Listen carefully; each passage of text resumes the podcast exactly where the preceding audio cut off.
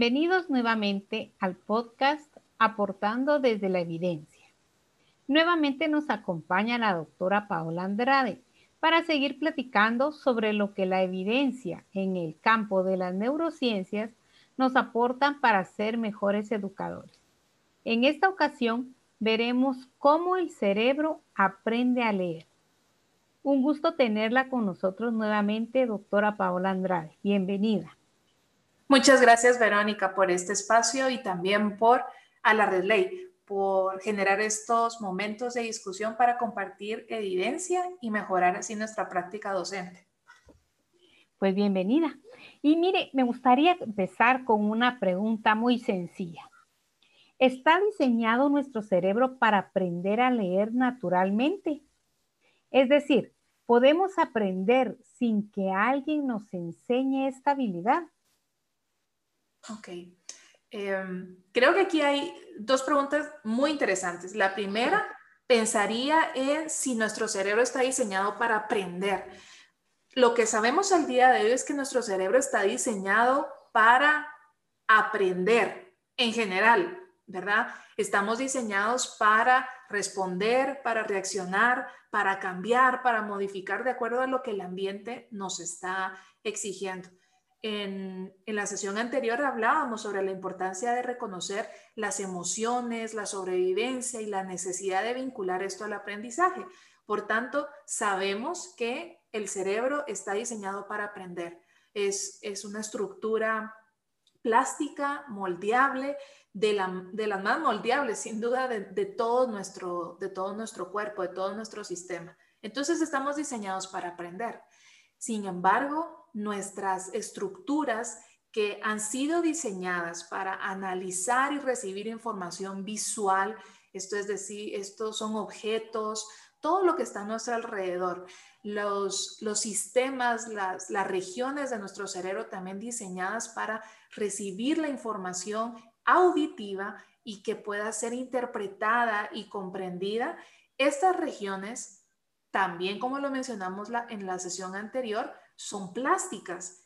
Todos esos grupos de neuronas son plásticos y por su capacidad de modificación, de aprendizaje, de cambio, tiene la capacidad de adecuarse a el análisis, la asociación, el almacenamiento y la interpretación de signos gráficos. Entonces, de forma natural, parece que nuestro cerebro no está diseñado y no parece estar diseñado porque cuando se ven los cerebros de, y se comparan cerebros de personas, niños, adultos analfabetas con personas que están alfabetizados, la forma en que se conecta y funciona ese cerebro es diferente, se ha modificado. Entonces, se cree que las regiones originalmente diseñadas para analizar información visual, auditiva, no vinculada a la lectura y la escritura, tienen la capacidad de adaptarse y entonces su, es, la información, su funcionamiento se modifica y la información que entra empieza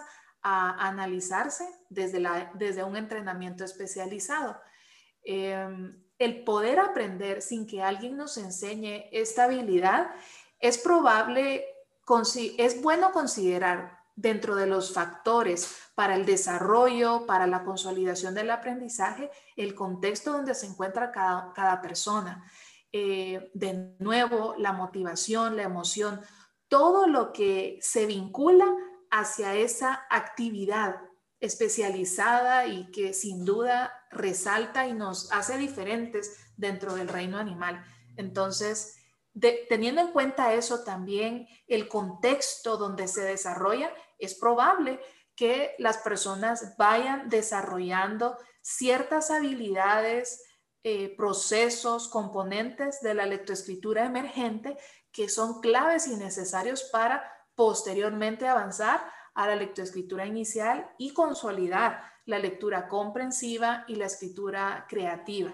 Pero sabiendo que la lectura y la escritura son procesos sumamente complejos, y hablemos ahorita solo de la lectura. Leer es sumamente complejo. Sabemos que se requiere de una enseñanza sistematizada. Se requiere de esa capacidad de nuevo de desarrollar habilidades que en su momento son emergentes y pueden estimularse posiblemente sin la sistematización que requiere la habilidad ya en una etapa inicial, eh, por decirlo de una forma quizá más específica, cuando encontramos a los niños en la primaria.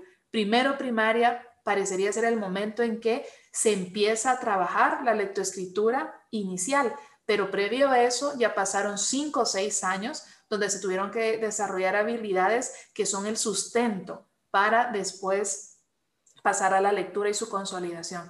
Por tanto, creo que hay que considerar el contexto, el estímulo, la motivación y realmente sí, em, no hay nadie que esté a nuestro alrededor especializado que resuelva esas dudas, creo que en algunos momentos puede resultar más complejo. No tengo hasta este momento un estudio que corrobore, ¿verdad? Que lo que, lo que me está preguntando, pero pensaría que este entrenamiento para lo que nuestro cerebro no está diseñado, pero sí preparado, eh, sí requiere por lo menos cierta dirección, cierta resolución de dudas para poder establecer las relaciones sistemáticas que se requieren entre una grafía y un sonido, para después ir haciendo esas cadenas y esas conexiones para poder leer y comprender lo que se lee.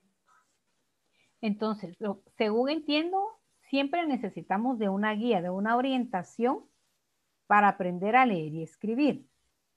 Yo no sé, yo he escuchado a algunas personas que a veces dicen, mire, yo aprendí a leer y escribir solo. O sea, yo no tuve un maestro que se sentara a la par mía, no tuve un papá que se sentara a la par mía, que me enseñara a leer y escribir. Entonces, ¿usted cree que esa, esa afirmación que hacen a veces las personas sea cierta o no sea cierta? Porque a veces como que nos tiende a confundir un poco el que nos digan esto, ¿verdad?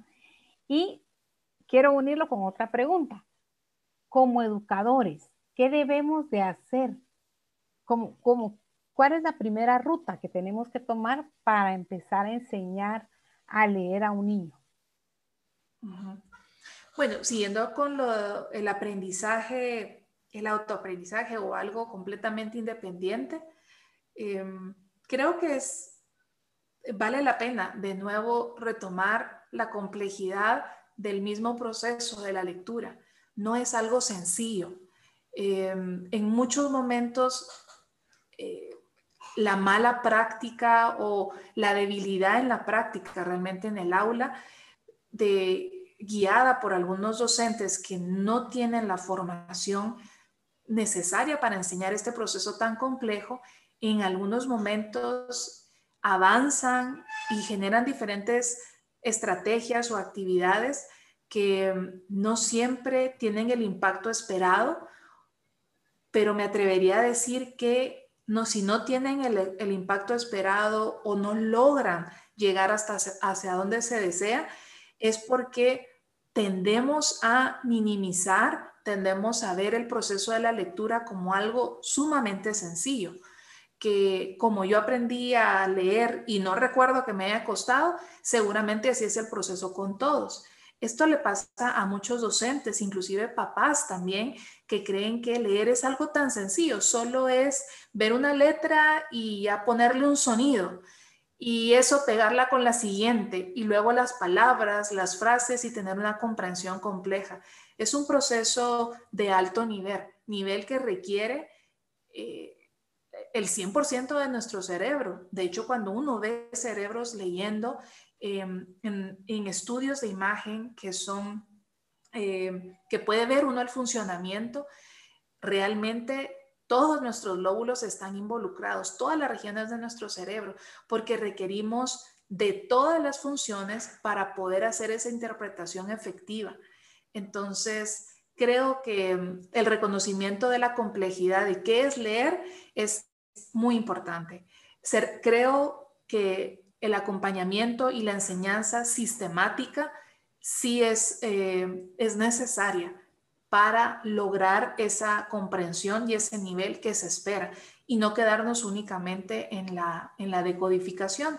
Porque sí, y en algunos momentos he escuchado papás que, que dicen o preguntan, bueno, pero mi hijo de cuatro años está leyendo, mi hija de cuatro años, cuatro y medio, tres está leyendo, es probable que sí esté en las primeras etapas de la lectura y está decodificando, pero tenemos que corroborar y también concebir el proceso de la lectura como eh, la comprensión de lo que se está decodificando, no únicamente el conectar y repetir alguna frase sin un sentido o sin una comprensión más allá de aquello que es literal. Entonces, em, respaldo eh, la evidencia que tenemos hasta el día de hoy. La calidad de la enseñanza de la lectoescritura sí está vinculada al conocimiento que tiene el docente de qué es la lectura y lo que él hace. Entonces, sí tiene un impacto importante lo que hace ese especialista. Y sin ese especialista, es difícil confirmar que todos los niños y todas las niñas van a aprender a leer y a escribir. Los educadores deben reconocer esta complejidad y deben de tener la capacidad, el conocimiento, la competencia de poner en marcha estrategias que si bien se han em, eh, incluido en algunos momentos en las propuestas curriculares, en muchos de los momentos se dejan fuera. Y si estamos en, en el sector público en, un, en, una región donde por lo general nuestros niños o la mayoría no tiene acceso a un servicio de, del preescolar, en primero primaria los docentes deben conocer las estrategias que ayuden a estimular las habilidades básicas de la lectoescritura emergente, ¿sí? Desde el concepto del impreso, habilidad, el desarrollo de, del lenguaje oral, la comprensión oral, todo esto es la base para después consolidar la lectura de nuevo comprensiva y la escritura comprensiva. Entonces, creo que eso es muy importante. El docente debe reconocer esa complejidad y tiene que conocer qué es leer, porque eso es muy importante. Leer no es solo pegar un sonido con una grafía, es muchísimo más. Y enseñarlo es aún más difícil realmente.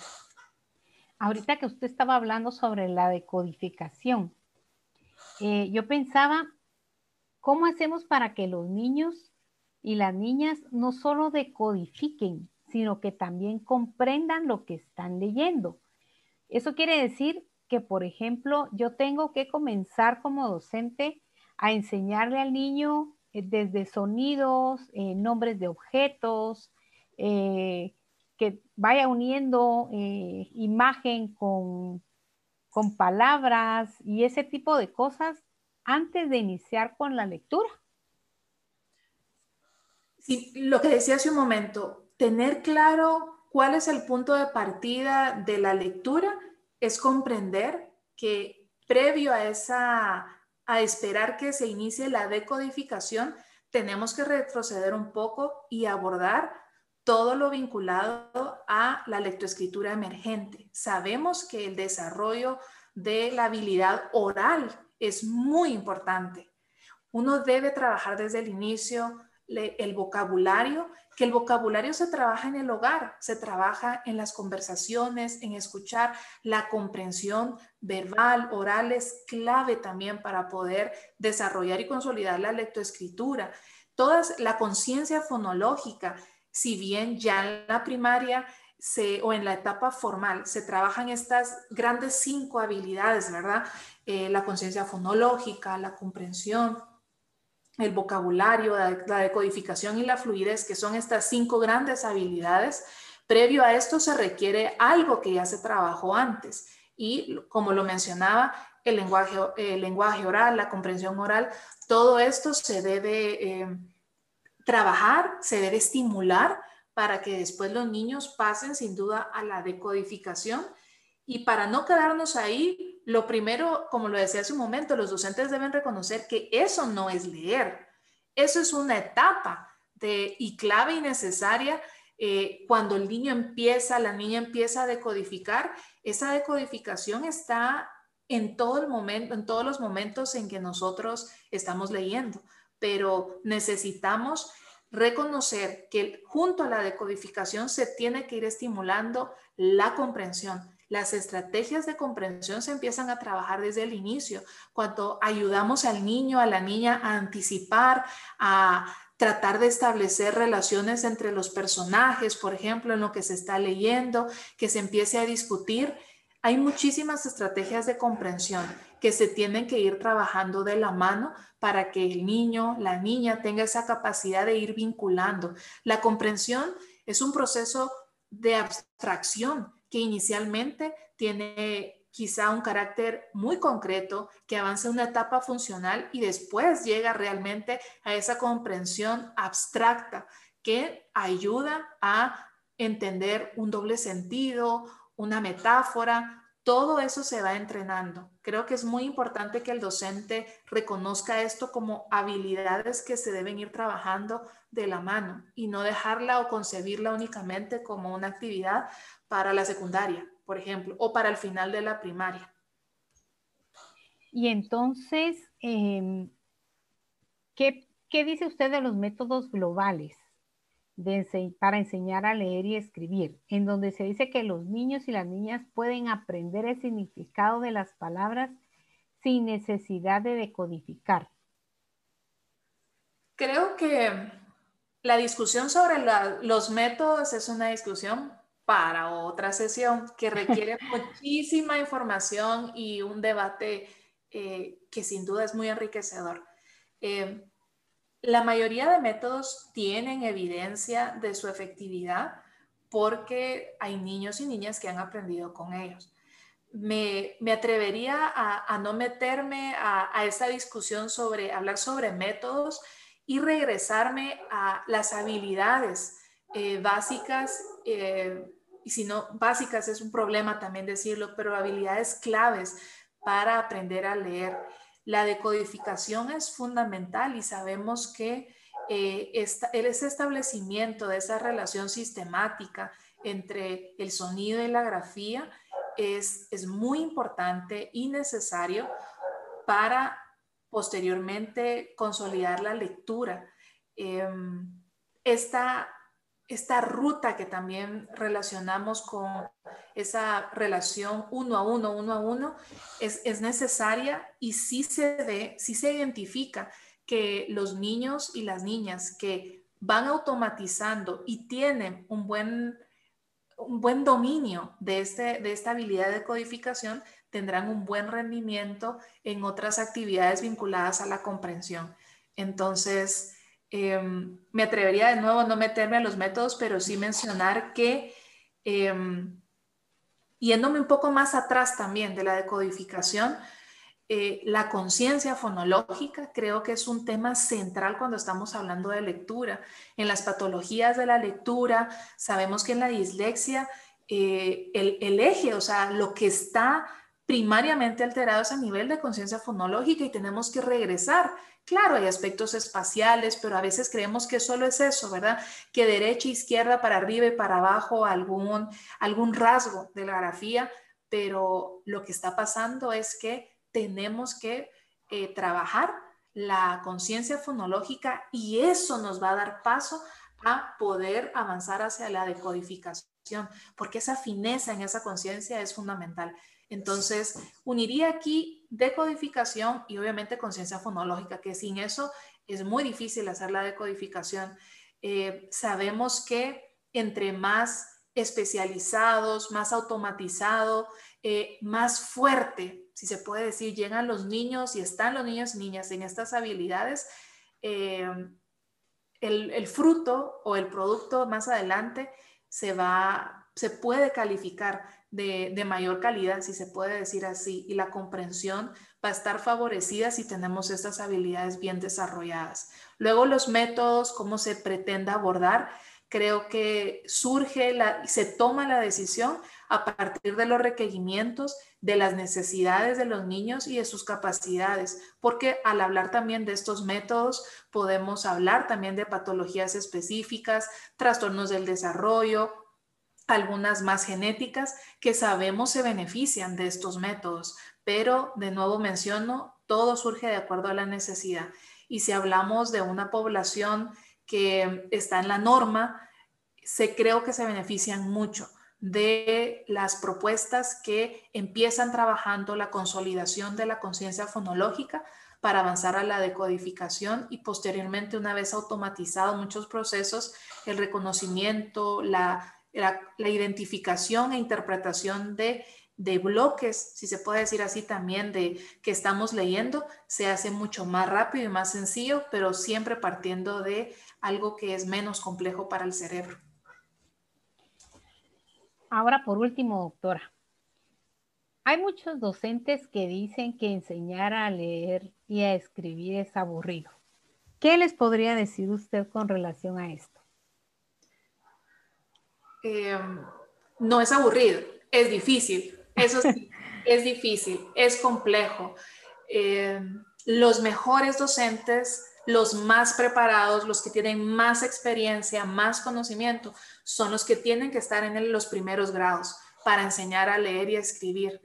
Eh, leer es fascinante, leer eh, es es el medio por el cual podemos acceder a tanto conocimiento y tener conocimiento, tener dominio, tener información es placentero también. Entonces, creo que enseñar a leer es complejo, pero leer nos abre muchísimas oportunidades. Entonces, regresaría a lo que habíamos hablado brevemente en esta sesión para la anterior. Recordemos la emoción, ¿verdad? Eh, si a mí me apasiona algo, lo disfruto, me encanta, es muy probable que yo tenga la posibilidad de transmitir esa emoción y esa experiencia positiva ante eso que yo estoy enseñando. Eh, si yo tengo eh, alguna dificultad, que es muy común y lo menciono que es algo también triste, que planteamos las matemáticas como algo imposible, pero es algo que está en el día a día y es tan importante. Las matemáticas están desde que nos dicen, ¿querés más leche? O al menos aquí en Guatemala más pacha y uno dice, sí, no, tenés más, menos hambre. Ahí hay matemática, ahí hay sentido, ahí se empieza a trabajar en el mismo cuerpo, que es más, que es menos, esa cantidad. Entonces las matemáticas son tan importantes, pero si yo tuve una experiencia negativa, eh, difícil, compleja, llena de frustraciones, si a mí me asignan la enseñanza de las matemáticas, generalmente con niños o niñas que tienen una edad eh, similar a la que yo tenía cuando experimenté estas situaciones, es muy probable que también a nosotros nos resulte complejo poder enseñarlo. Y quizá por eso lo vemos aburrido o innecesario. Em, creo que si hay un docente que dice que enseñar a leer es aburrido, eh, no debe estar frente a ese grupo, ¿verdad?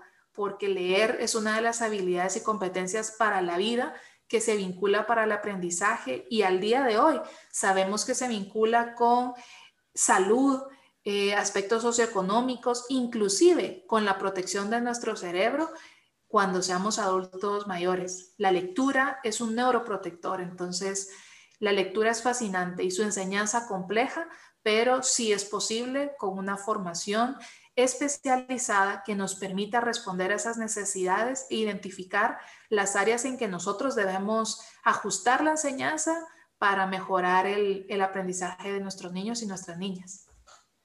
Muchas gracias, doctora Paola, nuevamente por su participación en este podcast. A quienes nos escuchan, les pedimos por favor que no se pierdan el último episodio de esta serie en donde veremos cómo el cerebro aprende a escribir. Muchas gracias.